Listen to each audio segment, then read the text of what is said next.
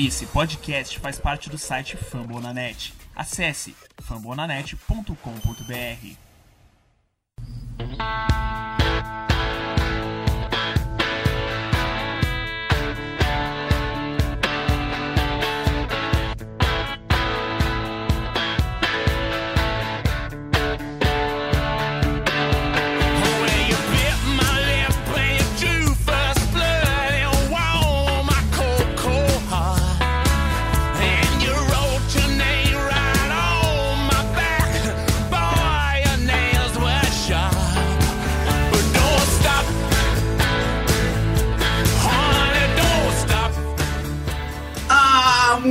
dia, muito boa tarde, muito boa noite! Sejam todos muito bem-vindos ao podcast do Washington Football Team, o numa Monday Victory. Sempre bom lembrar antes de dar nossas apresentações que você nos acompanha no Fambonanet, fambonanet.com.br barra Washington NFL BR. Estamos no Instagram e no Twitter com a mesma arroba, Washington NFL BR. facebook.com.br Washington NFL BR e você ouve esse nosso podcast, essas nossas brincadeiras nos principais aplicativos de podcast, sejam eles iOS, Android, estamos também no Spotify, olha que coisa chique, gente.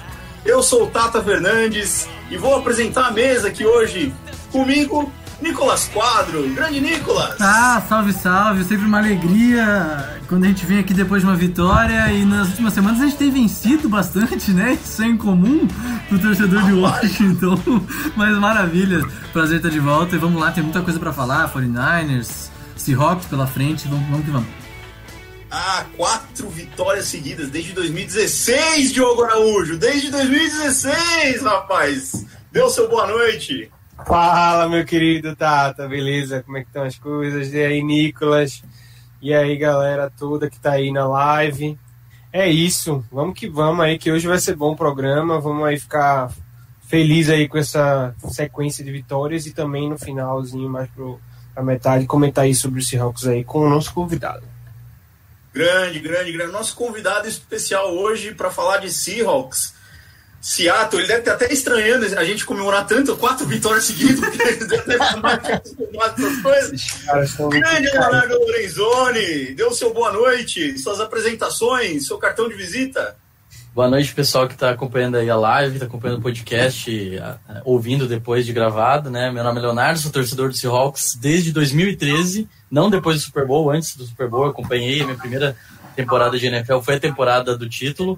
Então eu não sei o que é NFL sem o Russell Wilson, infelizmente eu não tenho como gerar a empatia aqui que vocês necessitam por comemorar quatro vitórias seguidas, isso é uma coisa comum pro meu time, nove temporadas seguidas ganhando é, mais do que perdendo, mas eu tô muito feliz com essa vitória do Washington, acho que é, eu senti como se fosse vitória do Seahawks, porque ganhar do 49ers é sempre uma coisa assim maravilhosa, ver o 49ers perdendo é uma das coisas que eu mais amo na minha vida, e, e, a repercussão dessa derrota para a equipe, para a torcida do Fortnite está sendo excelente. Eu estou me divertindo com o Twitter essa semana, então é muito bom acompanhar essa, essa trajetória do Washington, principalmente com vitória em cima do Fortnite.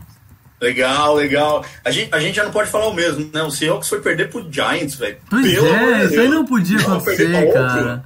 Você não Ah, podia. cara. Mas é isso aí, seguimos a vida Aí com trollou, aí trollou. Ô, ô Tata, eu preciso responder pra galera que tá no YouTube que já tá perguntando, e pra você que tá ouvindo depois, per- eh, perguntando onde é que tá o Fred Pistori, que tá sempre com a gente toda semana. O Fred, infelizmente, ele teve uma indisposição, teve uma dor de cabeça e não vai estar com a gente hoje. Mas vamos deixar aqui nosso aporanga pro Pistori, que tá sempre com a gente. Pois é, um salve pra ele aí, melhoras aí, Fred. Já já tá. Inclusive, esse Aporanga também vai pro Pedrinho, hein, Pedrinho? Aporanga especial. pra Grande você. Pedrinho, uma poranga aí, meu querido. Gente, Vamos lá. Manda. ah, 23 a 15. Grande apresentação dessa defesa espetacular, maravilhosa, que eu amo muito. É, Aliás, Júnior também falou aqui no chat, três seguidas fora de casa. Verdade, três vitórias fora de casa. 2012. três vitórias seguidas fora de casa. Dallas, é. Pittsburgh e agora 49ers. Sensacional, time com uma defesa espetacular. É, mas eu quero dizer que eu vou trazer coisas negativas aqui hoje, tá? Sim, sim. Não vamos falar só bem do nosso time, não, porque tem muita coisa ruim para falar, apesar da vitória e apesar da sequência. É, Chase Young, para quem queria o trade down, inclusive minha puta aqui, eu queria o trade down. Cara, Chase Young é o cara, velho. Não tem trade Não down tem. porra nenhuma. O cara é fantástico, é fora de série. É. Tinha que ser ele. Tinha que ser ele. É, Nicolas, vamos lá. Nossa defesa. A, gente... nossa defesa. Fala, fala. É tudo isso? Era isso que a gente esperava dela? Era isso. Era isso que a gente esperava dela, principalmente contra ataques mais fracos. Que foi ataques que a gente enfrentou, pelo menos nas últimas três semanas, a gente enfrentou dois deles, né? Como é o caso do Cowboys, com um ataque muito fraco, né? Todo remendado, sem linha ofensiva, sem Dak Prescott, e a- o Steelers até tem um ataque um pouco melhor. É, mas esse ataque do 49ers com o Nick Mullins não vai a lugar nenhum. Esse time do 49ers é fraco. Esse time do 49ers não vai disputar a vaga nos playoffs. Até, até matematicamente vai, mas esse time do 49ers não vai. E o que, que a gente tem que fazer contra times de, ataque, também, time de né? ataques fracos? Dominar. E é esse, esse é o tipo de, de, de apresentação que a gente espera da defesa. É, a galera tinha até uma impressão que o Chase Young estava jogando mal, porque os, nu- numericamente a, a temporada dele não é aquela coisa, né? Não vai ter um cara de 10, 15 sacks, é, de 15 mil fumbles forçados e tal. Numericamente não era aquela temporada, mas a gente já via por alguns lances e algumas jogadas que o Chase Young é o cara certo para se draftar na segunda posição do draft. Só que esse é o jogo que vai martelar quem tinha alguma dúvida sobre, sobre isso. Um fumble forçado no Jeff Wilson, recuperado pelo Darren Payne. Sec, um sec sensacional em cima do Nick Mullins, que é uma chamada bem legal do Jack Del Rio também, que ele sai pra cobertura, o left tackle olha pro lado, quando o left tackle olha pro lado, ele vai pra cima do QB e consegue o sec. Depois aquele fumble recuperado para touchdown que mostra a velocidade de um cara como ele, que é uma a cada 5, 6 anos que vai sair no draft, é ridículo aquilo, aquela velocidade. Então, Nossa, é, é, eu acho que o Chase Young martelou e a, a defesa martelou. É isso que a gente espera de uma defesa contra ataques mais fracos. É, achei. Foi incrível o que a defesa fez. Cameron Curl também, demais, não tem mais o que falar. Vou até deixar o Diogo falar um pouquinho. Facilidade de infiltração do Chase Young é, é absurdo. Vamos lembrar aqui que ele enfrentou Trent Williams, gente. Trentão da massa. Né?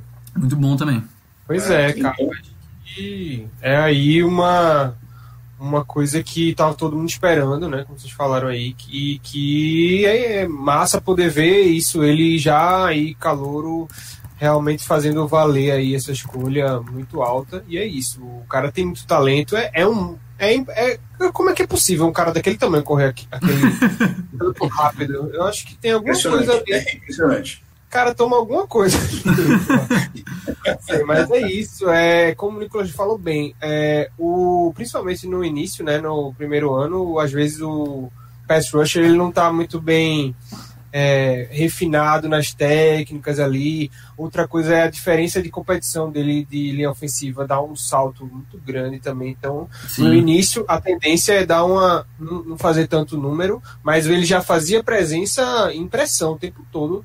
Muitas intercepta algumas interceptações e muitas jogadas, muitos passos incompletos, foi ele que já estava lá, né, bagunçando o pocket lá e, e causando estrago. Então é isso, agora é só E esperar até, mais ainda essa evolução. e dele. Tata, fica até injusto a gente falar só do Chase Young, porque os outros também estão jogando fino da bola, cara. Eu ia falar exatamente isso, Nicolas. o Montez Cara, o que Sweat- jogou a nossa linha. o Montez o que Sweat jogou é muito o bom, Payne e o cara. Allen, cara. O se não fosse pela falta, algumas faltas ali que ele ainda comete, é impressionante o que tem jogado o Montez Sweat. O que tem ajudado o Ryan Kerrigan nessa, nessa rotação, o Tim Seton. É impressionante como a linha inteira, todo o roster de linha é, é muito bom, cara. É E cê- muito bom. Você sabe que, até acho que para envolver o Leonardo, sabe, tem um assunto legal. A gente tava falando hoje de tarde sobre o Montez Sweat quase ter ido pro Seattle Seahawks no draft do ano passado. Quem não se lembra, o Washington fez um trade up, né, pra ir pra primeira rodada pegar mais um pick de primeira rodada no finalzinho da primeira pro pegar o Montez Sweat, que quase saiu pro Seahawks na pick 26, 27, Léo? Não, 26 foi o pique do Washington. A gente tinha o pique 21, a gente era o nosso pique original, a gente desceu, pegou uma caralhada de, de picks lá de baixo. A gente entrou no draft com quatro picks e saiu com 11. Só que assim, é uma, é uma, é uma característica do John Schneider. Ele sempre, ele sempre Sim. pega o primeiro pick dele, o nosso primeiro pick e faz trade down. E para empilhar picks. Só que assim, muitos dos jogadores que a gente draftou naquele draft foram improdutivos. Naquela época, eu lembro que eu tava numa expectativa muito grande pelo Montessuet, porque com a saída do Frank Clark, inclusive, uma da. A gente tinha uma outra escolha de primeira rodada por causa do Frank Clark. É, com a saída do Frank Clark, a gente precisava de um DE. E o Montessuet era o cara que aparecia na- nos, nos, Nos boards, na- né? na- nas análises de scout, nos reports, como o cara para salvar a franquia de Seattle no pass rush. A gente não draftou ele, a gente fez um monte de outros picks que não fizeram sentido. é, o cara que a gente pegou no, na, no, lugar que a gente deveria ter pegado ele foi um DE, que é o LJ Collier, que, cara, não jogou nada. A primeira temporada ele teve dois tackles, essa temporada ele teve, tipo, 13 em 13 jogos. Então, ele é um cara que não tá fazendo impacto nenhum, tá sendo um jogador de rotação. E, e, a gente queria muito Montessuete. Então, o que eu não quero ver, eu vou falar isso depois, mas o que eu não quero ver de jeito nenhum é um jogador que a gente deveria ter escolhido, dando um sec no Russell Wilson num jogo que é muito importante pra gente. Mas, mas aí, gostoso no Russell Wilson. essa, jogada tá, é, essa jogada tá muito cantada que vai rolar, não queria dizer não. Ela é bem provável, inclusive. Mas o, só, só fechando uma coisa sobre o Montessuete que eu ia falar, é, o, o Chase Young, pelo que eu assisti do jogo contra o 49ers, ele puxa muita atenção da, da OL, né? Sim. Então, isso libera muito espaço para os outros jogadores. E um cara rápido como o Montessuete, é, acho que talvez é a principal característica dele, né? Fisicamente, ele é um cara muito, muito explosivo. Rápido, muito rápido. É, ele, ele é muito beneficiado disso, porque se dois, três OLs vão ter que bloquear um cara só, vai abrir espaço para um cara veloz como ele. Perfeito, bem, muito colocação muito boa. Realmente ele tá num ano incrível, muito talvez por, por esse fator aí, né? Fator de Young, chamando dois, três caras às vezes para bloquear. É a vantagem você tá também. com quatro jogadores muito talentosos, né? Jonathan Allen, Daron Payne, pô, é, é, muito forte, cara. É muito difícil você é. fazer um mano a mano contra qualquer um desses quatro. Então, uma, alguém vai sobrar. Pois e é, quando então, não sobra, a gente então viu um o Grego aí que o Capelli ele dá uma trombada no, no, no, no, Jeff Wilson. Não é nem no back, é num, num. Ah, não, o Yutik, o Yutik. Isso, cara, que que ele passou por cima do cara, velho. Uhum. E o Yutik é forte, ele é bom fullback, é, bom bloqueador. O cara que é fullback, né? Pois é. É muito, é muito talento que a gente tem, assim, pra atacar o, o quarterback. E mais destaques da defesa, o Karen Crew foi muito bem. Cara, Acho que a nossa secundária foi bem. O Fuller tinha feito um jogo mais ou menos contra Pittsburgh.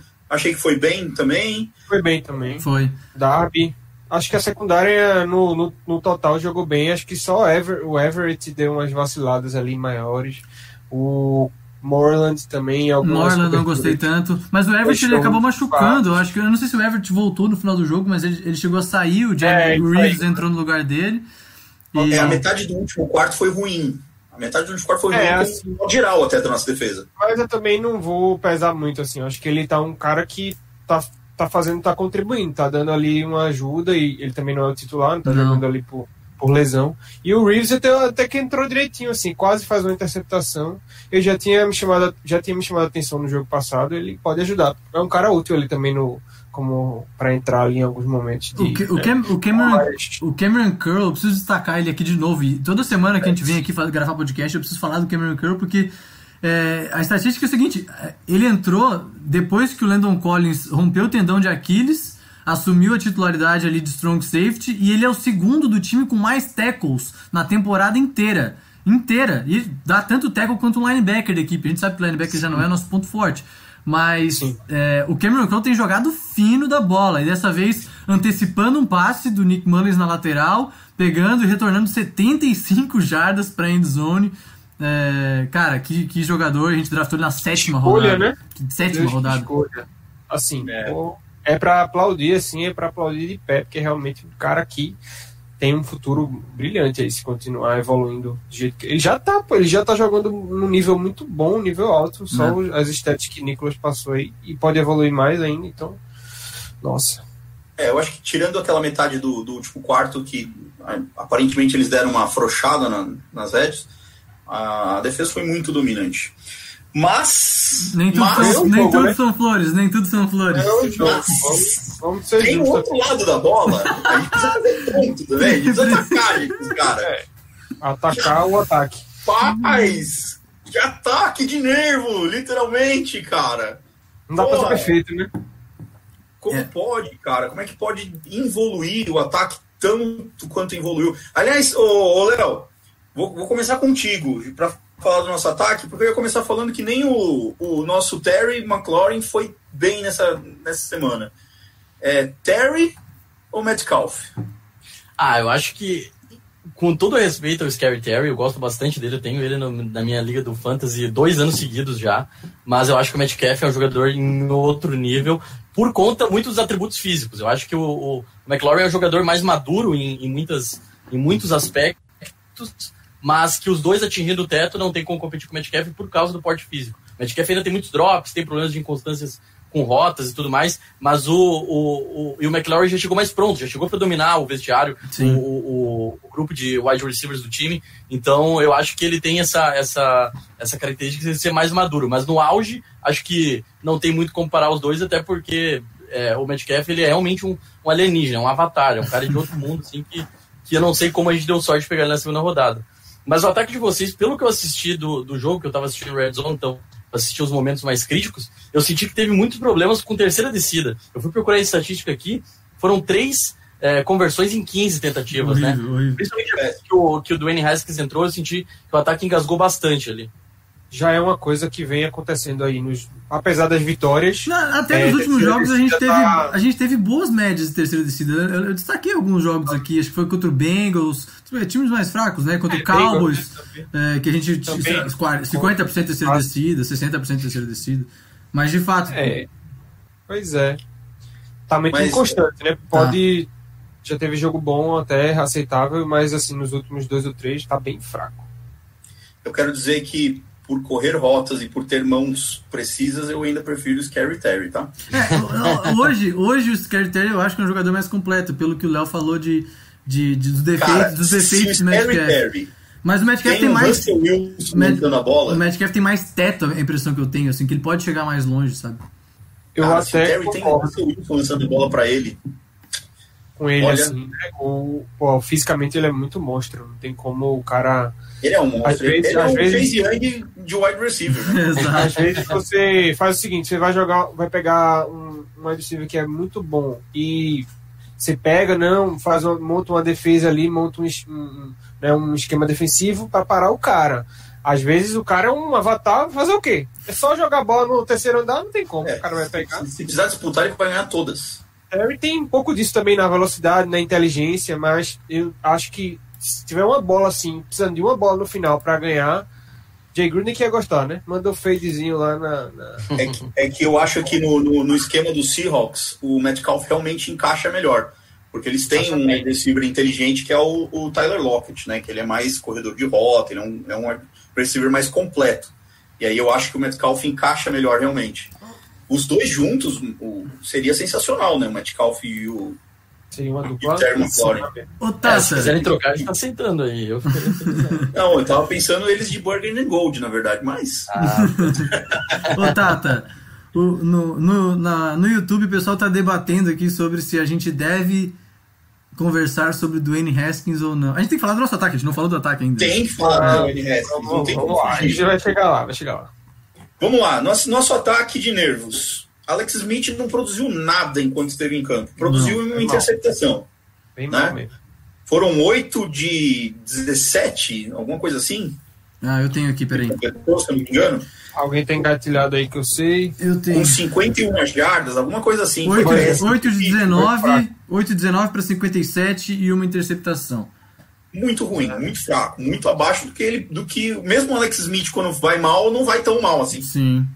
Mas aí apare apareceu lá aquela lesão na perna, a gente viu lá, o cara devia estar tá jogando com dor, devia estar tá arrastando aquela perna dele que não tem os músculos normal. E aí entrou Dwayne Haskins para o segundo tempo e não fez nada melhor do que isso. Foi mais ou menos a mesma coisa. Mais ou menos a mesma coisa. Pouca coisa Bem melhor. Parecido. Pouca coisa melhor só. Então, erros assim, até. É, é, assim, o Dwayne Haskins conseguiu liderar para ser, para não ser injusto, tá? O Dwayne Haskins conseguiu liderar um bom drive, que foi o primeiro drive do segundo primeiro. tempo, é, que foi um drive que a gente pegou a bola já numa boa posição de campo, acho que na linha de 40 do campo de defesa, umas duas boas corridas do McKissick por dentro para 10 jardas, depois um bom passe em terceira descida, colocou a gente lá na linha de 3, 4 jardas para end zone e aí a chamada eu não gostei muito, enfim, acabou não. que a gente ficou num field goal. Mas foi um bom drive que ele liderou, e depois teve uma outra terceira descida que ele acertou um bom passe para o Steven Sims, que não pegou a bola, que a gente acabou, é. acho que chutando, indo para o punch. É, então ele teve alguns momentos pouco melhores que o Alex Smith, que foi muito ruim. É, e eu- o que eu tenho pra falar do Alex Smith, assim, eu começo a me perguntar se fisicamente como ele tá. Porque o desempenho dele foi muito fraco é, nesse primeiro tempo. A defesa do 49ers é boa, tá? A gente tem que dizer isso também. É uma das Mas boas. é o Alex Smith do primeiro tempo. Mas o Alex Smith jogou bem mal e eu não sei se fisicamente é, é- é um fator que tem, tem, tem contribuído para isso. Porque quando a gente viu ele na sideline, ele não conseguia caminhar direito, ele tava arrastando a perna, saca? Então, É. isso vai ser um. Daqui para domingo não tem como recuperar para estar 100%. Foi panturrilha, né? O problema dele. Então, assim, eu acho que é um problema, assim, não que você pode tentar fazer ele ter condições. Não, não sei se vai dar, né? É pouco tempo, realmente, mas seria teria outras lesões mais preocupantes, assim. Mas é isso. Agora não tem muito que Não, ficar não chorando, não. É, exato. Eu acho que é mais por fadiga um pouquinho melhor. de alguém- de alguém que não vinha praticando aquilo por muito tempo e quando Ele praticou, escorregou também uma hora lá e, e o músculo não aumentou. É, alguém sabe da- se existe uma chance dele não jogar contra o Seahawks? Eu acho que ainda não foi divulgado muitas informações sobre o, o, né, a gravidade do, do- É, eu não li nada sobre. O, o Rappaport, o deve Rappaport sair. colocou no Twitter, eu acho que ele fez os primeiros testes, mas o resultado veio negativo para ruptura de- muscular, então É. obviamente não foi nada muito grave. É, e é, na verdade a gente não tem muita opção, porque ele é nosso QB1, o, o Kyle Allen quebrou a perna, tá indisponível. Se não jogar, vai jogar o Danny Haskins, então o que, que nós vamos fazer? É, é isso aí que tem.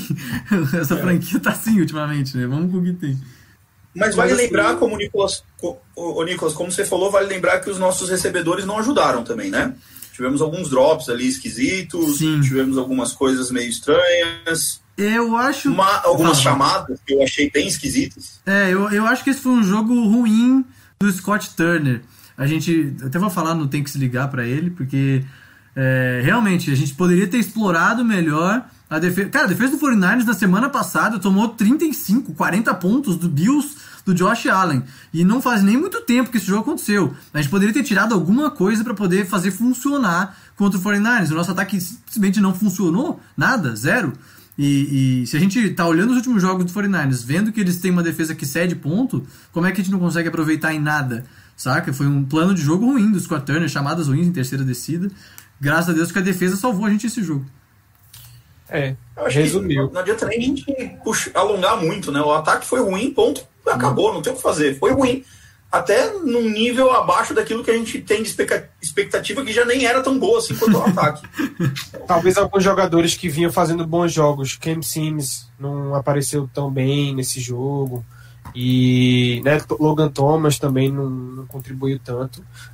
Talvez tenham ajudado a- ao, re- ao rendimento do ataque ser pífio. Mas eu acho que vou concordar com vocês também. Principal, acho que pra mim, foi o, a montagem do, do plano de A jogo. gente- né? cara, a gente E passou duas algumas bolas. né? A gente passou duas bolas pro Foster. Quem que é Foster, cara? Foster, pois é. Uma bomba pro Foster de 50 jardas Pois que é. o cara desacelerou antes de, de- de achar a bola. Cara, Era dele, é. por que, que não faz a mesma jogada e desenha pro McLaurin? Se tiver dois caras lá, lança pro McLaurin, não importa. Ganhou e não pegou a bola. Como é que pode um negócio desse? Ai, ai, Tava mas- lá, era só continuar a Mas rota é normal. isso, é isso. Nosso ataque é isso. É, deu, deu, deu ruim assim. Vamos Então- também, depois de bons jogos bons, foi mal, oscilou. Como ataque jovem vai, vai rolar muito ainda. Então, Mas pra é gente isso. finalizar esse jogo contra o 49ers, vamos, vamos eleger os três melhores? E o tem que se ligar no grupo, irmão? Tudo da defesa. Não tem como selecionar outro. Outra E é coisa. uma. Fica à vontade, Nicolas. Já começa então com os teus. Eu acho que dois, melhores, é, por- do- dois são unanimidade, é, que obviamente são o Cameron Curl e o, o Chase Young, porque os dois anotaram um touchdown defensivo no jogo e realmente salvaram a nossa pele. E aí o terceiro a gente vai ter que dividir, porque teve bastante gente que jogou bem ali, mas eu vou dar meu destaque pro, pro Montesuete, cara. Eu acho que o Montesuete tem, tem tido um impacto muito bom. Eu, eu deixei ele de fora algumas semanas atrás, então. Montesuete, Chase Young e Cameron Curl. Boa. Boa? Tá? Diogo, Ah. Justo, muito justo. Realmente, é, se pudesse ser os cinco melhores, seriam Cam Curl e os outros DLs. Porque realmente. é, foi a base que, que ganhou o jogo, então não tem como fazer outra coisa. Então eu vou concordar nos dois primeiros, Curl e, e, Chase Young, porque não tem como tirar, e o terceiro para colocar um outro jogador que também foi muito bem e merece destaque, o Daron Payne, que forçou um fumble muito lindo, o fumble que Chase Young retornou para TD e, e, e recuperou o fumble, né? Então também foi ali decisivo, né? Foi decisivo também, então vou dar esses três melhores aí. É, eu vou ficar com o Curl também, com, com o Chase Young e vou incluir o Jonathan Allen. O Jonathan Allen ele quase sacou o Mullins umas 10 vezes, gente. Foi impressionante. Ele chegava no cara, mas o cara dava um jeito de se livrar da bola antes. Então eu vou botar o, o Jonathan Allen aí na, na parada. A galera no YouTube. Ô, Léo, aqui, quer- A galera no YouTube tá dizendo que tá, tá, concor- tá concordando com a gente, tá? Eles estão botando Payne, Young, Curl, eh, Jonathan Allen, a DL, diz o Júnior aqui. Eu vou. é, eu vou pra ser diferente, já que eu não acompanho o time tanto assim, mas dar uma visão Tem que diferente. Fugir. É bom. É, o Curry e o, e o Chase Young acho que não tem como, mas o meu terceiro jogador eu acho que eu vou dar pro JD McKissick. Porque Ace ele, Hawks. teve- porque ele é Ace Hawks e ele é um jogador muito carregador de piano. Ele não é um cara, ele é um cara, porra. Ele era o quarto running back dos Seahawks quando a gente enfrentou vocês em 2017 no último jogo. E ele é 68 jardas e 11 carregadas, Sim. média de 6 por Jogou carregada. bem, é jogou média bem. decente. Contra a defesa do Fernandes. Assim, ele é um jogador decente. Se o ataque foi uma lástima, como a gente viu, mas eu acho que talvez tivessem dado mais oportunidades para ele, dividiu ali com o Peyton Sim. Barber, o Peyton Barber não correu tão bem. Acho que o, o McKissick é uma grata surpresa do Washington, considerando o custo que ele, que ele tem, né?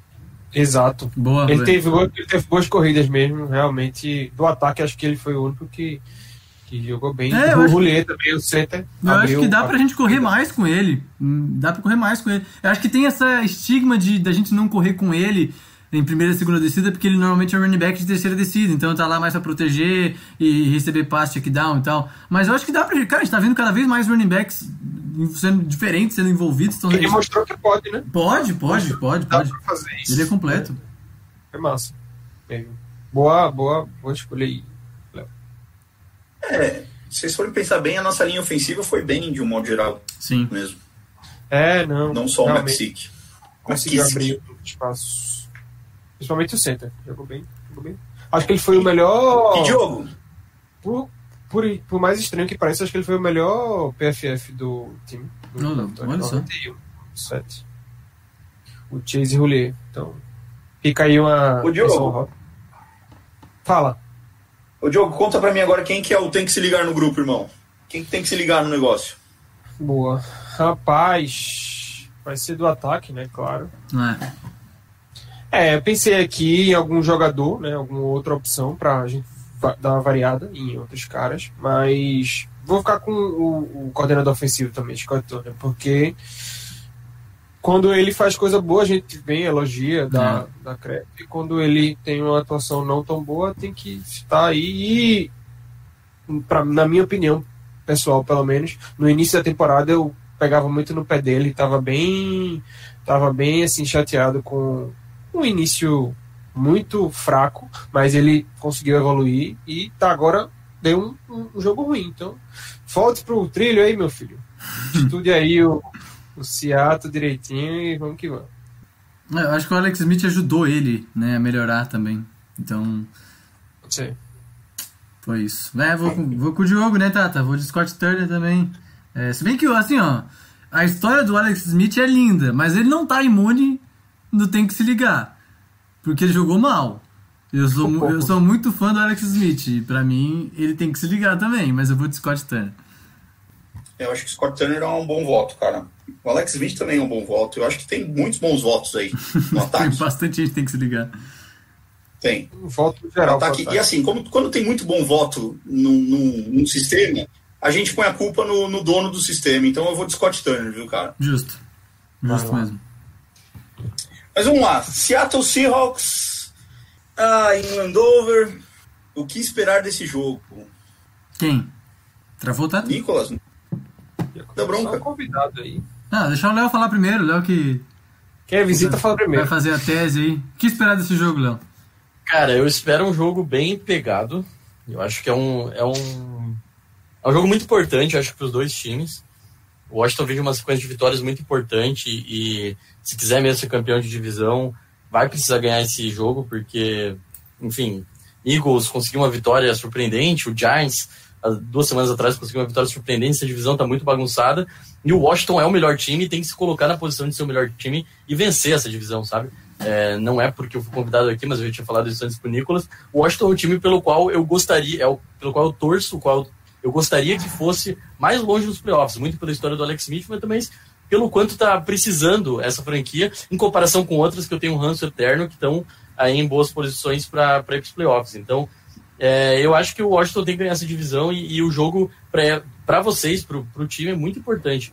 Mas o Seattle, o Seattle também está nessa posição, sabe? A gente só tem chance de ganhar a divisão se a gente ganhar esse jogo. A gente vem numa sequência ruim de resultado. Aquele jogo contra o Eagle, contra o Giants foi, não sei, acho que em nove temporadas, em oito temporadas que eu acompanho o time, foi acho que o momento mais frustrante de todos, assim, mais decepcionante. Mais, assim, a gente já perdeu jogos, a gente, a, a gente costuma perder jogos. Para bons times, para bons times. O Rams casa sempre. É, a gente tomou um 40 a 7, eu acho, do Rams em 2018, que foi um jogo, assim, o único blowout que eu lembro, assim, claramente do Seahawks. Mas foi um jogo que, porra, aquele Rams foi pro Super Bowl, sabe? Era uma, era uma mentira, eu acho que é uma mentira. Sem aquele treinador, aquele time não é nada. Mas o Rams é um, é um, era um time decente. A gente perder daquele jeito era muito culpa do, do Seattle e a qualidade do Rams. Agora, o jeito que a gente perdeu pro Giants foi uma teimosia da comissão técnica. A gente insistiu no game plan, a gente subestimou o adversário e a gente perdeu pela falta de inteligência em jogar aquele jogo.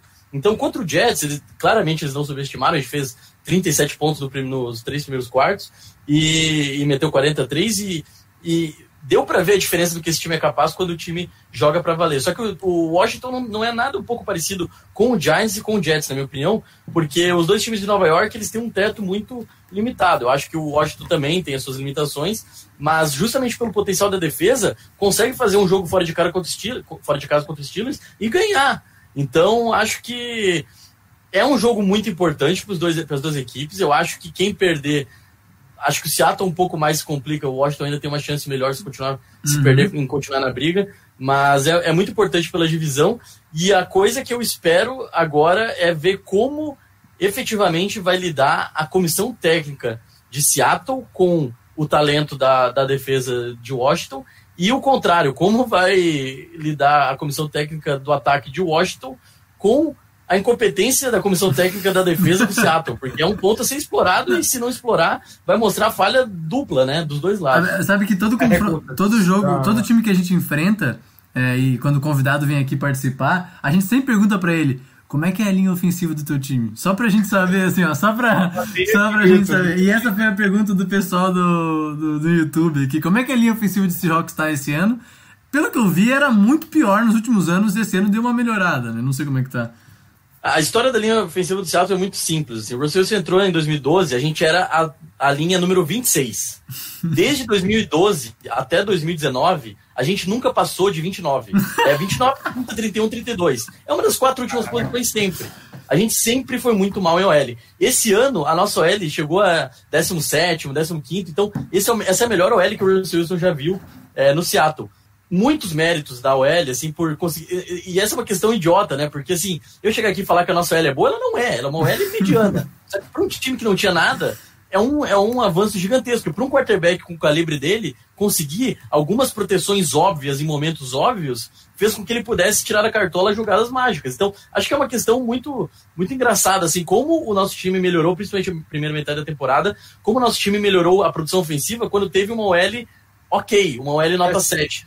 E o cara que é a, a, a, o grande ponto de atenção aí dessa OL para esse jogo, acho que vai ser a, o, a, o grande, a grande questão é o Brandon Shell, o nosso right tackle que veio por trade nessa temporada. Ele é um cara que quando não jogou, ele esteve machucado recentemente, quando ele não jogou, Seattle sofreu muito com a pressão. Ele voltou nesse jogo contra o Jets, jogou meio jogo, saiu machucado de novo.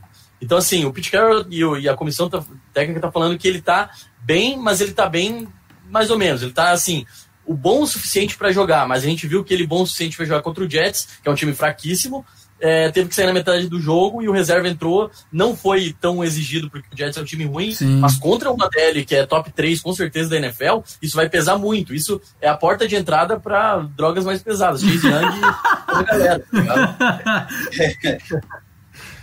Pois é. Eu acho que a questão aí é, é exatamente o tempo que o Russell Wilson tem para lançar a bola.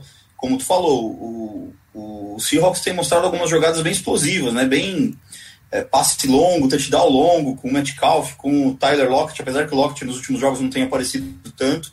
E só que a nossa, o nosso pass rush é muito forte, né? Então eu, eu acho, eu vejo vantagem pra gente nesse aspecto, assim. E essa jogada que vocês estavam brincando ali que vai acontecer, ela vai acontecer, não tenho dúvidas, porque o Chase Young vai alinhar provavelmente no lado esquerdo, no blindside do Russell Wilson, vai enfrentar o Dwayne Brown, que é um bom L, e que vai, em alguns momentos, perder, em alguns momentos ganhar, mas vai ser um confronto, acho que decente ali, principalmente se rolar o double team do, do, do nosso é, left tackle junto. Só que com o Chase Young no lado esquerdo, significa que o Montez Sweat vai entrar pelo nosso lado fraco. E é essa jogada que vai acontecer e que já, eu já tô sofrendo por antecipação. Porque é uma das piores. E, e, assim, o Russell tem aquele problema, eu acho que sex é uma, é uma estatística que é de QB. O Russell tem um problema gigantesco que ele quer, às vezes, tirar muito leite de pedra. Ele quer estender a jogada e achar que ele vai conseguir quando ele deveria jogar a bola fora, quando ele deveria aceitar o sec.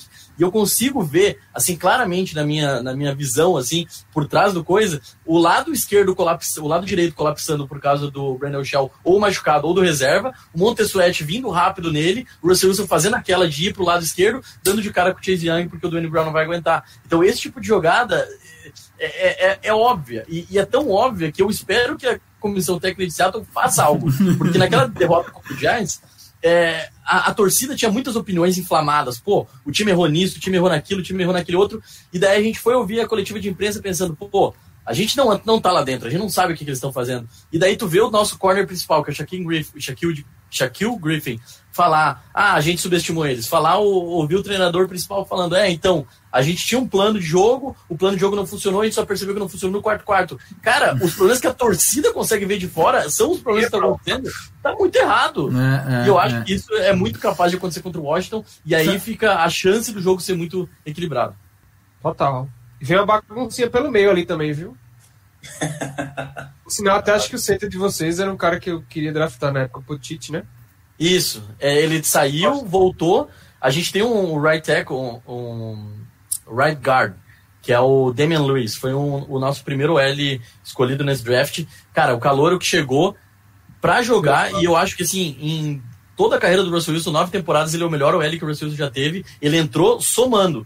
Então, assim, pelo né, meio direita ali vai ser difícil, mas as laterais sempre vão estar é, muito abertas. O Dwayne Brown dá um pouco mais de, de confiança, mas ainda assim, o Russell Wilson é um quarterback que se coloca em posições de tomar sec constantemente. O, o Tata, Manda. se me permitir é, dar um pitaco que eu acho que a gente tem que fazer, além de falar de pressão, é, uma coisa que o Giants fez muito e muito bem, uma coisa que a defesa do Giants tem feito muito bem essa temporada, que até é surpreendente você falar isso, que o Giants está jogando bem, mas é que o Giants tem é, que é o Giants tem marcado muito bem em zona. O Giants adora marcar em zona, marca bem em zona e contra o Seahawks não foi diferente, né? Tipo, o Seahawks acho que fez 10, 9 pontos no jogo, 13 pontos na partida, marcando em zona e impedindo essas big plays que a gente vê muito o Russell Wilson fazer.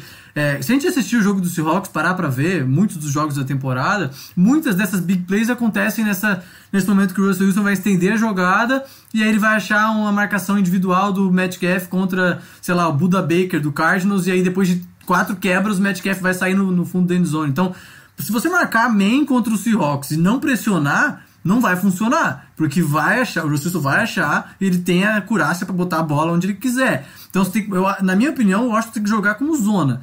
É, deixar tudo na sua frente, se precisar tomar passe de 10, de 15, toma, tacleia direito, que foi uma coisa que a gente tentou fazer contra o Bengals e até funcionou até certo ponto. Então, vai, provavelmente vai ser aquela defesa que enverga, mas que não quebra na red zone, sabe? Eu acho que essa seria, seria uma, seria uma boa, um bom plano de jogo, assim, na minha visão.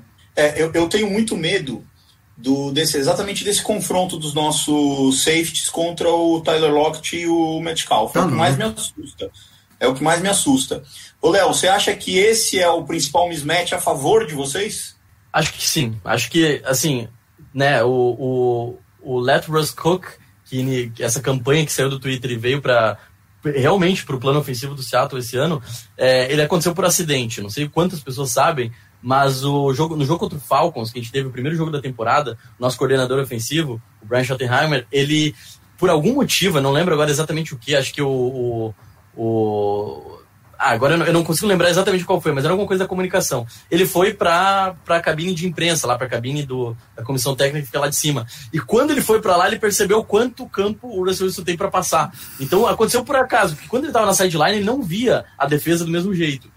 Beleza, a partir daí ele sempre foi jogar, sempre foi é, faz, acompanhar o jogo lá de cima, sempre chamando as jogadas lá de cima. E aquela primeira metade da temporada a gente viu o nosso time explodindo, principalmente por isso que o Nicolas falou. É, Russell Wilson tendendo a jogada ou é, marcação individual. Quando o Russell Wilson nota que o Metcalf tá no mano a mano com um corner, e esse corner é provavelmente ele é mais baixo, provavelmente ele é mais lento, né? Por causa das características inerentes do Metcalf, ele vai apostar naquilo lá e ele aposta muito, né? O Russell Wilson e o Metcalf, durante toda a pré-temporada, eles estiveram muito juntos, desenvolveram um relacionamento de irmão mais velho, irmão mais novo. O Russell Wilson ensinou o Metcalf a nadar. Então, assim, eles estão no momento da, da, do, da relação deles, hum. que é o Wilson finalmente entendeu que a chance dele de ser um dos três melhores quarterbacks de todos os tempos é fazendo do Metcalf um dos três melhores receivers de todos os tempos, sabe? Encaixou muito bem e eles se gostam muito. E hum. até isso acabou respingando no, na produção do Tyler Lockett. Em muitos momentos o Lockett foi, é, foi preterido, ele perdeu chances de passar no Lockett em, em, rotas claramente livres. No jogo contra o Giants, os nossos Tyrants estavam livres o tempo inteiro e o Russell Wilson forçou passes que não precisava no fundo do campo. E eu acho que isso que o Nicolas falou, de marcar na zona e deixar ele, ele ganhar as jardas curtas, é a melhor estratégia possível, porque o que a gente viu do Russell Wilson após aquele jogo, é, principalmente contra o Rams, é que ele estava muito. É, principalmente por causa da defesa, né? A defesa sempre estava tomando ponto, então ele estava sempre tentando resolver o jogo, em vez de fazer o simples, que é ganhar as jardas que a defesa está dando. Exato. E por querer sempre resolver, resolver o jogo, os nossos tarentes, a gente teve durante boa parte da temporada o Greg Wolf, agora está machucado, talvez volte, mas Greg Wolf, Will Disley e Jacoby Hollister, esses três tarentes tiveram produções pífias, porque o Russell Wilson não quer passar curto, ele não quer passar no check down, ele não quer pegar o que a, o que a defesa está dando. Ele prefere tentar driblar 5 DLs para acertar um passe de 50 jardas. e é nesse problema de processamento mental dele que o Giants ganhou o jogo. Foi exatamente nisso. O, as chamadas do Schottenheimer foram ruins, mas as decisões do Russell Wilson foram ruins. E nesse jogo é. contra o Jets, a galera talvez não olhe nisso porque foi 43, mas ele tomou uma interceptação porque ele se deslocou para o lado ruim do, do, do braço, né? Ele foi contra o movimento do corpo. Tinha o Jacoby Hollister livre para ganhar 7 jardas e ele preferiu lançar um passe contra o movimento do corpo para o Metcalf. O passe, ele, ele é muito bom passando fundo, mas o passe foi um pouquinho mais curto. O defensor fez uma baita jogada de qualquer forma, não foi também só é, é, erro do Russell Wilson, mas o Jets conseguiu uma interceptação. Um time terrível como o Jets conseguiu interceptar ele justamente por uma teimosia dele. Então, acho que ele vai tomar sexo por causa desse problema de processamento mental. E se a defesa conseguir enganar, principalmente ali no front seven, ah, a gente vai em blitz, a gente não vai. Ah, o Chase Young vai por fora, ele vai por dentro. Qualquer coisa que muda muito, isso é uma das piores características do Russell Wilson, ele é um quarterback muito completo, mas o processamento dele pós-snap recentemente anda piorando muito, porque as defesas estão fazendo é. mais coisas para segurar ele. E ele vai errar esse passe, ele não vai ver o passe fácil, vai apostar no, no, cara de confiança que ele amou ensinar a nadar durante as férias e vai perder o jogo e continuar dessa forma. Então acho que essa é a verdade é essa. Você tá Oi? falando do processamento ah, dele porque ele não teve Cousins como quarterback. Oi, Tata. Ele tá falando do processamento do Russell Wilson porque ele nunca teve o Cousins como quarterback. Ah, não, é. é não, o Cousins que ganhou do Seahawks, ah, inclusive, é, no, Central Link Field, e quase ganhou do Seahawks com o Vikings esse ano. O Cousins fez um bom jogo. Não. É... Vikings, o Kansas não, não tem chance de ganhar do. Foi, foi, foi, o Vikings ficou um first down de ganhar aquele jogo. E foi, é, foi, foi, foi numa, first down numa quarta pra meia jarda. Mas enfim. É... Gente, eu, não, sei se não sei se o Léo deixou hypado mais ou não. O que, que foi, Tato? A gente falou bastante da nossa defesa, que é o nosso ponto forte, contra o ataque deles, que é o ponto forte deles, do Seahawks, no caso. É... E, o, e, o, outro lado da bola? E o nosso ataque, o que, que pode fazer contra essa defesa do, de Seattle? Diogo? Porque tem que fazer alguma coisa, gente. Pô, ficou aqui uma pergunta chata, porque tem que procurar mudar aí, ver o que deu certo no, nos jogos anteriores contra Pittsburgh e, e Dallas. Acho que muito passe curto, pensar nesses conceitos assim de rota cruzada. Não sei como é, eu não estou acompanhando tanto o Seahawks. Não sei, sei que lá tem o Bob Wagner e o, e o KJ Wright, que são bons, bons mas. Uhum. Como, assim, como, como que é a defesa de Seattle contra essas jogadas de scrimmage? É, eu acho que é um, é um bom caminho para seguir. Eu acho que a, principalmente mesh, essas shells, essas rotas todas cruzando, elas são a forma de conseguir. Os nossos linebackers eles são muito bons, mas eles são muito bons é, até, um, a, até a página 2, sabe? O, o que faz o Bob Wagner e o KG Wright bons os jogadores é que eles são muito bons contendo a corrida e cobrindo os jogadores. Agora, se você estressa um dos lados, eles ficam muito expostos. Ano passado, o Bob Wagner sofreu demais, foi um dos piores linebackers em cobertura, porque e ele, antes disso, ele era um dos melhores, disputando com o Luke Kuechly. O que, que foi o problema dele? Ele ficou muito exposto. É, os times não, não, abusavam de play action. Ele é um cara instintivo, ele é um cara que vai dar o tackle for loss, o cara faz a play action, pum. O Rams o Rams ah, dá um baile. O Rams faz isso todo, duas, vezes, duas vezes por ano. O Rams faz isso. Exato. Desde que o entrou é assim, ó. O, a característica do Rams é passe play action. A, o ponto fraco da defesa dos Hawks é o passe play action. É a criptonita nossa. A gente perde os jogos para o Rams por causa disso. Sabe? Ouvindo aí, Scott Turner. Porra. Ouvindo aí, Scott Turner é sensacional. Não, eu quero vocês estavam falando de preocupação sobre o ataque de vocês. Eu vou dar uma estatística que eu acho que é essa estatística eu acho que é a, é a chave para entender um pouco o que, que, que, que pode acontecer. É, o Cam Newton, na semana 2, lançou 397 jardas contra as defesas. Essa defesa estava no passo de ser a pior defesa da história da NFL por mil jardas de diferença sabe? É uma defesa que começou muito, muito mal. Ah, tomou só três pontos na última semana. Cara, era contra o Jets. O time do Jets é terrível. Eu, eu, não, eu não canso de repetir. É um time que tá 0-12. É um time que não vale a pena nenhum tipo de respeito nessa, nessa história, porque eles estão tancando pro, propositalmente. Quando eles têm chance de ganhar, eles querem perder de propósito. Então, o Jets não conta nessa história. A gente melhorou muito nos últimos cinco jogos, mas nesses cinco jogos a gente enfrentou o Giants, o Eagles e o Jets. Daí, beleza, tem o Rams e o, e o, e o Cardinals aí nessa história, uhum. mas a gente melhorou assim, de uma defesa nota 2 para uma defesa nota 6. Então, eu acho que a defesa do Seahawks ainda é muito capenga, ela depende muito do Jamal Adams fazer pressão. O Carlos Dunlap entrou agora na metade da temporada, tá tendo um desempenho ok, mas ele tá machucado, não sabe o quanto ele vai jogar contra o Washington. Uhum. O Jamal Adams bateu o recorde de sacks para um defensive back, mesmo perdendo dois jogos e ainda faltando três. Então ele já bateu o recorde de uma temporada de um, de um DB, mas o Seahawks está muito dependente dele para fazer pressão. Então, a gente está fazendo muito, tá mandando muita blitz. A gente está mandando muita blitz porque o nosso front seven, os nossos quatro DLs não estão fazendo diferença. Ah, o Montessuete cairia muito bem nesse time e a gente está com a porra do LJ Collier. Então é exatamente esse tipo de problema que a comissão técnica colocou o Seattle. E eu acho que se o Washington conseguir abusar dos play actions, acertar essas rotas curtas, dois caras que eu vejo tendo uma produção assim é, absurda se o time souber fazer bem o esquema. J.D. McKissick recebendo checkdown, recebendo screen, e Logan Thomas recebendo as rotas curtas de Tyrande. Passe rápido, assim, vem a blitz, Jamal Adams saiu da zona, joga nele, sabe? Eu acho que essa é a, esse é o buraco, esse é o, é o, é o, o caminho das pedras para Washington ter uma chance e, e não se colocar numa posição de ter que lançar uma ter que lançar fly. Eu acho que os nossos dois cornerbacks estão jogando muito melhor do que as pessoas imaginam que eles estão, o Shaquille, Shaquille Griffin, e talvez entre até o Quinton Dunbar para fazer a lei do ex. Mas eu acho que o passe fundo não tem nem por que o Washington tentar, porque é o que o Seattle tá, tá, tá cuidando e tá dando todo o resto. É, e também né, nem é o que a gente costuma fazer, assim. Ô, Tata, tem um, tem é. um ponto interessante aqui nessa história que é um cara que tem um, um impacto tremendo nesse ataque, que o time do, o time do Alex Smith gosta de, de correr bastante com a bola. E a gente não teve o Antônio Gibson né, nesse último domingo contra o 49ers. O Antônio Gibson que tem sido talvez o melhor running back calor da NFL, arrisco a dizer isso. É, e, talvez? É, porque, o, é porque de jardas ele não tem mais jardas que o, que o Edward Liller, né? Mas ele tem bem mais touchdown. Cara, tem 11 touchdowns, velho. Então é, dá para dizer isso. Mas é, não sei se é unanimidade. Mas enfim, é, a falta do Antônio Gibson é, acho que complica um pouco, porque o time do Alex Smith gosta de correr bastante pesado com a bola, correr pelo meio, correr entre teco, correr aquela, sabe, aquela, aquele jogo mais bruto na linha de scrimmage, assim, e aí, às vezes, depender do J.D. McKissick para isso, não, não... E Peyton Barber não vou nem falar, porque não merece. E, e não vai, não vai, eu acho que se o Washington for por essa, por essa linha de raciocínio, vai, vai se ferrar muito, assim. Porque a defesa de Seattle, a única coisa que ela é boa é contra a, o, o, jogo terrestre, ela é a terceira melhor da NFL. E a gente tem ali o Puna Ford e o Demon Harrison no meio, que são dois DTs muito físicos. E a gente tem o Phil Wright e o Bob Wagner jogando, né? Jogando no que eles são bons, que é dar porrada. Então, eu acho que assim, correr pelo meio ou pelas laterais, o Jamal Adams é muito rápido, Tem Adams, né? pela lateral. Então, acho que a, a corrida né, não precisa correr, só precisa fingir que vai correr e é nisso que eles vão ganhar. Só que por outro lado, a gente também não quer que o Dwayne Haskins fique lançando a bola 40 vezes, ou o Alex Smith, enfim, fique lançando a bola 40, 50 vezes no jogo. Eu não quero que meu QB faça isso.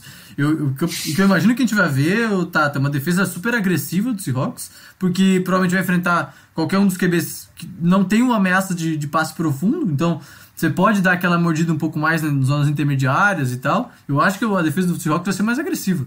É, eu, se fosse coordenador defensivo, seria mais agressivo, porque você pode pagar o fundo do campo por conta um QB que não tem precisão de passe de fundo de campo, sabe?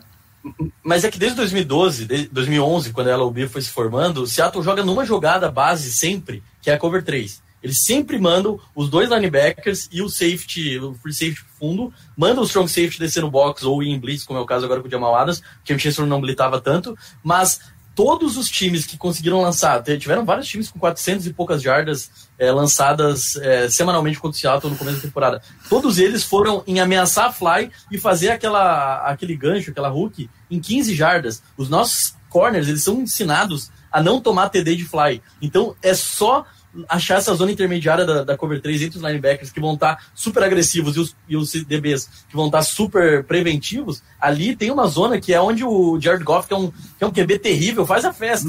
Entendeu? Aí talvez a gente veja o melhor jogo em número de jardas de qualquer um dos, dos QBs do Washington só por causa desse fator. Por serem passes fáceis de acertar numa zona que está muito aberta. É, é isso aí. Ô Diogo, dá pra esperar então um bom jogo do Logan Thomas? É possível, é possível. O próprio Léo falou aí que se o Washington fizer um plano para isso, assistir, estudar, ver que dá para aproveitar ali passe mais curto, e ele tá bem nisso. No começo do ano ele tava dropando bola, mas se estabeleceu, tá com uma boa, tá com Tá bem, tá agora. bem, toda, tá bem. toda porcentagem de bola que vai nele, ele segura, faz umas catch boas e, e é isso, aproveitar esse espaço. Tem que observar, tem que identificar qual é o, o, o- a brecha para explorar e jogar em cima disso. Não dá para fazer a mesma coisa que o Leonardo falou que o próprio Seattle fez contra o Giants, que é ficar teimando em jogar de um jeito diferente. Tem que jogar o fácil, tem que fazer o que dá para fazer ali, que vai dar mais chance de ganhar e pronto, não ficar inventando muito. E nós temos que dar um jeito de botar a bola na mão do McLaurin, de qualquer maneira, seja com screen, vai seja com, marcado, seja né? com slant, nós temos que Bem. botar a bola na mão dele de alguma maneira. Mas eu acho que por respeitar muito o McLaurin é o que vai acontecer desses passes intermediários, sabe? Eles vão ter muito medo de tomar a bola funda dele e vão tomar a, bola mediana ali, de É. 12 a 15 jardas. Inclusive, o, o que você falou do Logan Thomas, é, Diogo, eu acho que é, é se o time conseguir ter uma, um entendimento claro de quem tá marcando ele é, em pré-snap, isso vai ser fundamental. Porque se o cara que tá alinhado com ele é o Jamal Adams, você pode esperar que 50% das jogadas o Jamal Adams vai em blitz e o cara vai estar livre, sabe? É identificar isso. Se for o KJ Wright, acho que é um pouco mais complicado, porque o KJ Wright faz mais é, cobertura mesmo. Mas o, o- se for o Jamal Adams, como eu imagino que vai ser, infelizmente pro meu time, aí tem uma chance bem grande de fazer a festa. Bem, bem, bem observado aí. Ô, Léo, o... a gente teve na, na semana retrasada, o pessoal do Pittsburgh aqui participou com a gente. E ele usou uma frase que foi, para mim, foi impactante, assim. Não, na verdade ele estava certo, mas o que, que tu acha? Um time que almeja alguma coisa tem que vencer o Washington? O Seahawks quer alguma coisa, ele tem que ganhar esse jogo? Com certeza, né? A gente se complicou bastante com a derrota pro Giants. Se a gente não tivesse perdido pro Giants, as nossas chances de ganhar a divisão estariam bem altas, porque a gente perdeu aquele jogo que não dá pra perder, que o Rams não vai perder. Por causa desse, desse fator, a gente se colocou numa posição em que agora a gente precisa ganhar os três jogos, inclusive contra o Rams, para ser campeão da divisão, é, na- nas projeções, né? Do time. E assim, o Seattle, quando fica em, se, se conseguir vencer a divisão, vai ficar com um seed provavelmente 3 da NFL e vai estar numa posição bem confortável ali para pegar o, o time 6, né? O, o time 6 da, da tabela, Uhum. que pode ser o Cardinals, pode ser ali o, o- quem, quem vier da, da NFC Norte, talvez, não sei. Talvez. Agora, o se a gente perde e a gente não ganha a nossa divisão, a gente vai ficar em quinto, muito provavelmente, na conferência, e vai enfrentar o campeão da NFC Leste, provavelmente, fora de casa. Então talvez a gente tenha daqui três semanas, quatro semanas, de novo, Seattle e Washington em Washington. E É verdade. por Hoje causa, disso, por causa inclusive. da- de uma possível derrota nesse domingo, sabe? Não é, é verdade. Hoje 2012 está na minha cabeça Na minha agora. também, viu, Diogo? Na minha também. Eles acabaram com o nosso futuro É. quando machucaram o RG3. Jamais os perdoarei. Deram Ô, uma pancada no joelhinho. Nicolas, como é, que tá, aí- como é que tá o pessoal aí na internet? Tem muita pergunta? Tem. Trouxeram algum assunto de bom aí? Ah, o Júnior falando que o Haskins lançando em Deep Ball já dá medo, só de pensar. o Cássio falando que tem que fazer duas coisas: slant no Laurinho e correr com a bola. Essa é a saída do Cássio. Um abraço pra todo mundo que tá com a gente aí no YouTube. Um abraço, galera. Inclusive, elogios aqui pro nosso convidado, falando que ele é o Jared Leto Tupiniquim. Le- legal, gente, Parece, legal. parece, parece mesmo, é irmão. Bom, vam- vamos aos palpites então, né? Bora. Agora estamos só 2 a 2 hein, Diogo? 2 contra 2, hein? Olha aí. Vamos ver como é que vai ser esses palpites aí. Sei, eu tô achando que hoje vai ter uma coisa boa aí, uma surpresa boa. Vamos, começar contigo pra gente começar com o lado positivo, vai? Vai, vamos. É, como a gente já comentou, jogo muito parelho, muito difícil. Vai ter que ser no, no, ali no detalhe quem for mais inteligente. E também, sobretudo, no primeiro tempo, acho que tentar a nossa estratégia é fazer tudo isso aí que foi falado e tentar não não ficar, não se complicar no jogo no, no primeiro tempo, já que a gente já sabe que o, que o Washington tá com esse né, com esse problema de começar ali meio frio e no segundo tempo se recuperar. Então, eu prevejo um jogo complicado, mas que continuamos aí bem, a defesa jogando bem, conseguindo né, fazer pressão e prevejo aí um 24 a 17. 24 a 17. Preciso perguntar pra quem, não? Precisa não, claro. Ah, bom. Senhor Nicolas Quadro, vai, comece pelo lado de Seahawks a nos dizer o seu placar. Eu acho que esse jogo é um matchup ruim pro Washington. É, eu, não, eu não gosto de enfrentar o Russell Wilson. Por, por melhor que seja a nossa defesa, eu acho que é um matchup ruim pra gente. Principalmente pelo fato de a gente não saber quem vai estar under center né, com a camisa do Washington no domingo. Assim. Acho que com o Alex Smith em campo a gente tem uma chance maior de vencer o jogo. Com o Dwayne Haskins eu não vejo a gente vencendo o jogo de maneira alguma. Ai, É, Deus do céu. mas... Ninguém. Não, não, é. Eu tenho. Eu, eu, Léo não, não sei se o Léo sabe, mas eu, eu tenho os palpites mais realistas aqui do grupo, né? Então, às vezes eu acabo apostando contra e acabo acertando. É, e, dessa vez, e dessa vez eu vou. Eu vou. Acho que eu vou de Seahawks. Acho que o Seahawks vence essa partida. Gostaria que, seja, que fosse um jogo apertado ao nosso favor, mas acho que vai ser um jogo apertado a favor do Seahawks. 23 a 17 pro Seattle. Rapaz, é quase o palpite do Diogo ao contrário. Né? Ô, Léo, de quanto vocês perdem esse jogo, Léo? A gente não perde, cara. A gente não perde. Eu acho que quem tem o Russell Wilson tem que confiar que vai sair com a vitória, não importa o time. É, Sendo bem realista, assim, eu acho que o Russell Wilson vai ser bastante neutralizado pela defesa do, do, do Washington no, no potencial de gameplay, de big play. Eu acho que ele vai ser um cara que não vai conseguir fazer grandes números, vai ficar em 200 jardas, é, tomar muito sec, tomar muita porrada, isso vai deixar o time inteiro confiar muito é, no jogo terrestre, a gente tem que considerar que a gente está jogando fora de casa, Washington também, é, é, Seattle também é frio, mas jogar em Washington nunca é legal, a nossa torcida sempre fala que a melhor coisa que a gente pode fazer em Washington é pontuar logo e sair de campo e sair, tipo, do estádio, assim, vamos embora, acabou, tipo, não quero ficar muito tempo jogando um jogo naquele estádio. É, eu aposto que o nome do Seattle que vai fazer a gente ganhar é o cara que tá 100% em field goals da temporada, Jason Myers, o nosso MVP da temporada, já que as pessoas não, não, não, não falam sobre ele, eu vou falar aqui nesse espaço que eu tenho. É, eu acho que o Jason Myers é um cara que tá muito constante e acho que a gente vai ganhar o jogo por um field goal por causa dele.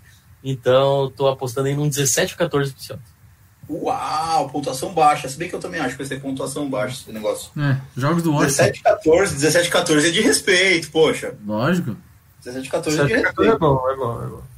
Mas, mas, Washington ganha e ganha. Vamos, Vai ser mais ou menos como um jogo contra São Francisco. A gente vai abrir uma certa diferença e depois vai só administrar. Eu vou colocar aqui. Ah, vai ser uns 27 a 21. Pô, adoraria, adoraria. 27 a 21 tá bom, né? Tá bom ali, três o touchdowns. negócio é o seguinte, a, ulti- a última bola não pode ser do Seahawks. A última bola tem que ser nossa. Porque se a última bola for do Seahawks, eu não gosto do final do, do resultado da partida. Aí, Não, eu, eu só não vou falar que vai ser 30 a 21 porque o Dustin Hopkins vai perder um field goal. Então, certo também isso aí já. É, na- nada mais normal, né, gente? Nada mais normal. De lei, de lei. Senhores, então acho que é isso. Alguém tem mais alguma coisa que queira colocar? Alguma, algum assunto que tenha faltado? Júnior Gomes aqui, nosso querido Júnior Gomes, é, apostou o mesmo placar do, do Leonardo, só que virado pra gente, né? 17 14 pra Washington. E o Marcelo Boa, foi aí de jogo fácil, em 31 a 13 pro Washington Futebol Team. Rapaz, isso aqui é confiança. Tá o ô, Pedrinho aí do lado dele fazendo, pai, vai ser fácil. vai ser. Ô, ô, ô, Tata, Pedrinho, poranga, Pedrinho. eu queria acrescentar mais uma parada que a gente não falou ainda. Que Manda. é, que é de previsão dos últimos três jogos para ganhar a NFC Leste. Tá? É, eu tenho falado isso também pra, na, na- na- no, no podcast. Eu não contava, na verdade, com a vitória do Giants sobre o Seahawks. Então, é, aquela vitória do Steelers já colocava a gente como campeão de divisão na minha, na minha previsão. Só que o Giants ganhou o Seahawks. Então a gente ainda não ganhou a divisão. E aí, como é que fica na minha previsão, tá? O Giants vai enfrentar Ravens e Browns. Ravens e Browns. Se o Washington ganhar dois jogos, o, o Giants precisa ganhar os dois. Ravens e Browns. Se o Washington ganhar dois dos três que faltam, né? Seahawks, é, E Carolina, aí vai pra decidir no último. Panthers lá, né? em casa e Eagles. Se o, se o Washington ganhar dois desses jogos, o Giants precisa ganhar os três. E eu não vejo o Giants ganhando do Ravens e do Browns. Isso não, eu não vejo acontecendo com o Daniel Jones under center. Se o Washington ganhar um jogo, ou do Panthers, ou do Seahawks, ou do Eagles na última rodada, o Giants precisa ganhar dois. Que significa um do Ravens ou do Browns e um do Cowboys, que é um jogo que falta pro Giants, que é um jogo mais ganhável. Tá? Então, se a gente ganhar um, o Giants precisaria ganhar dois, ou seja, ganha- ou ganhar do Ravens ou ganhar do Browns. Então, Esse do, Dallas é o mais fácil pra eles. sim, o Dallas eu, eu mas- conto como uma vitória. Eu conto uma vitória do Giants. Vitória, é, É. vitória. Nesse cenário de uma vitória só de Washington, eu tenho medo dos Eagles, cara. Então, aí que tá. Porque se a gente vencer um jogo, o que, que complica? O Eagles pode ganhar os três. E aí o Eagles pode se classificar, porque o Eagles enfrenta o Arizona nessa próxima rodada, que é um jogo difícil, mas tudo pode acontecer com o Jalen Hurts agora em campo. Depois o Eagles pega o Cowboys e depois pega o Washington pra fechar. E aí, se o Eagles ganhar os dois primeiros, o terceiro jogo é na Filadélfia. Contra Quem o é o Washington primeiro? Cardinals. Cardinals. Tá? Então, Esse jogo vai definir. Se se o. Eagles, vai. se o Eagles perder do Cardinals, agora o Eagles tá fora e a gente só conversa sobre o Giants. Se o Eagles ganhar do Cardinals, aí complica, porque a gente precisa ganhar dois jogos depois. Que é. Eu- é, e eu acho que o, o Giants perde, perde as duas, viu, velho? Acho que perde as duas. Eu também, eu também. Gente- então, né, nosso negócio é secar o Eagles e secar, o Secar Giants, mas secar secado, assim, ó, essa rodada. Porque se secar. Ô. Se os dois perderem, a gente só precisa ganhar do Carolina e aí tá tranquilo. O Oswald Nicolas de Souza, é, os Cowboys estão fora? Dallas já era? Matematicamente, não, mas é impossível. O Washington precisa perder os três, o Cowboys ganhar os três e mais um monte de coisa acontecer. Bacana. Bom, é... Ô, Nicolas, aproveita aí, então já manda o seu abraço, o seu aperto de mão. Ah, estou um abraço a todos que nos acompanharam no YouTube e que estão ouvindo agora depois no Spotify, no Google Podcasts. É sempre uma, uma honra estar por aqui. Segunda-feira estaremos de volta para falar sobre Seahawks e também sobre Carolina na semana que vem. Temos que achar um torcedor de Carolina para participar. E deixar, o nosso, deixar sempre o jabazinho, né? Toda quarta-feira ou quinta-feira tem a jogada da semana aqui mesmo no YouTube. Então se inscreva no canal. Análise tática, você que gosta de X's and O's do futebol americano, né? Setinha pra lá, setinha pra cá, zona aqui e tal. Eu me divirto fazendo e o pessoal tem gostado muito. Então se inscreva no canal aqui no YouTube. É isso aí. Obrigado. Até a semana que vem. Ô, ô, Léo, tu, tu já teve a oportunidade de ver essas análises táticas? Não? Já, já. Ensinei pro Nicolas, pô. Brincando. sensacional, hein, cara? Já tô brincando, mas é muito bom, o trabalho é muito bom. O, o Nicolas faz o trabalho muito bom ali, é um cara que, não sei o quantas pessoas sabem é, da vida pessoal do Nicolas, mas a gente joga junto. Eu sou QB, ele é receiver, então É verdade. a gente tem uma. Eu só não ensinei ele a nadar nas férias, mas é, um- é uma, é, é uma química aí boa e É. ele é um dos caras assim do time que, pô, eu sou o QB do time, eu tenho que escolher as jogadas em muitos momentos, fazer os ajustes. Ele é um cara que vem como receiver e correndo a rota dele, ele consegue ver os buracos na defesa e fala, cara, se a gente faz isso, a gente faz aquilo, essa rota vai entrar, esse safety tá fazendo isso. Então é muito legal sentir que é, dentro de campo tem mais pessoas olhando para a defesa além de mim, sabe? E já que a gente não tem treinador ofensivo, a gente é um time amador e tal. Então é, é, é bem massa isso e, e dá para ver que a qualidade da- das análises são bem. Eu são sou, bem eu sou o seu Tyler Lockett, cara. Eu sou o seu Tyler Lockett. Não, mano, você é o Terry McLaurin, velho. Você torce pro Mas, Washington. Não, eu sou o Terry McLaurin dele e, ele, e eu sou o Tyler Lockett dele também. Agora ele não, eu po- sou ele, o não, ele não pode ser o meu Eu Dwayne Haskins. Ele não pode ser o Dwayne Haskins. Aí não. Aí Não, só Alex Smith, feijão com arroz ali, perna zoada, não corro muito, mas. Léo, Ó, chega. Léo, muito obrigado pela participação. Manda aí os seus, seus abraços, seus apertos de mãos. Cara, valeu muito todo mundo que tá aqui é, acompanhando, o pessoal do chat aí que me deu um carinhoso apelido. Fiquei bastante feliz com o convite. É, como eu falei antes, a torcida da NFC Leste e, a- e o time que eu quero ganhar na NFC, caso não, o Seattle não ganhe, é o Washington. Eu tenho uma simpatia pela história da equipe, pela, pela muda- mudança de nome, pela história do Alex Smith, pelo tempo que estão é, uma franquia com um tamanho desse, com peso dessa camisa, assim, é, ter temporadas expressivas, então é um time que eu torço bastante. Então peço em contraparte aí que a galera torça pra gente ganhar essa divisão do Rams, porque senão a gente vai ter que se enfrentar nos playoffs e daí eu vou ter que vir aqui e falar que a gente vai ganhar de vocês de novo em Washington, dessa vez sem machucar o QB, espero, porque o Alex Smith é muito melhor que o RG3. Pô, você sabe que a gente tem um carinho muito especial pelo, pelo McVeigh, né? Então é, é complicado, mas quem sabe. Pois Diogo, seu- seus abraços, seus beijos, seus apertos de mão. Ah, cara, pô, tô aqui feliz, muito feliz, velho. Uma sequência massa nossa aí. Estamos chegando agora no final, da, logo dessa primeiro ano, com, com tudo novo aí, nome, nome trocado, comissão nova e as coisas estão se encaixando. E eu acho que é isso, tá todo mundo numa maré positiva e, e vamos que vamos, que, que vai dar coisa boa lá no futuro. E é isso, agradecer aí a, a galera aí que tava hoje, Nicolas, Tata. Um abração pro Pistori que não pôde estar aqui hoje. Melhoras aí pra ele. No próximo ele tá aí de volta. Uma poranga especial pro Pedrinho aqui, fazendo agora. Falando, fazendo, parafraseando ele aí. E é isso, mandar um beijão especial também pra minha esposa, Érica. Érica Pinho, torcedora do Sente. Sofreu ontem aí um pouquinho com as. Pois é. Vacilaram, né? Vacilaram. Vacilaram, né? vacilaram. Não podia fazer isso. A gente torce pra eles, velho. É só- Eles só perdem quando a gente torce pra eles. Aí trollou, aí trollou. Mas é isso. Um salve aí especial pra todo mundo que tá na live e que tá ouvindo aí depois também. Tamo junto aí, galera. Abraço. Boa! O- o- Já foi dado a poranga então pro Pedrinho. Eu vou, eu vou mandar só um coraçãozinho. Aquele eu te amo, Lucas. Ah, Lucas, esquecemos do Lucas. um abraço para todo mundo que nos acompanhou aí na- no YouTube. E lembrar que a gente tá no Fumble na Net, fumblenanet.com.br barra Washington NFL BR. Você nos acompanha no Twitter, no arroba Washington NFL BR. É a mesma arroba para nos acompanhar no Instagram, arroba Washington NFL BR. facebook.com barra Washington NFL BR e nós estamos com o podcast aí nos principais aplicativos de podcast, sejam eles de iOS ou Android, estamos também no Spotify. E é isso, eu sou o Tata Fernandes, estiveram comigo aqui Diogo Araújo, Nicolas Quadro e o Leonardo Lorenzoni. Muito obrigado e até semana que vem. Um abraço! Falou! Galera.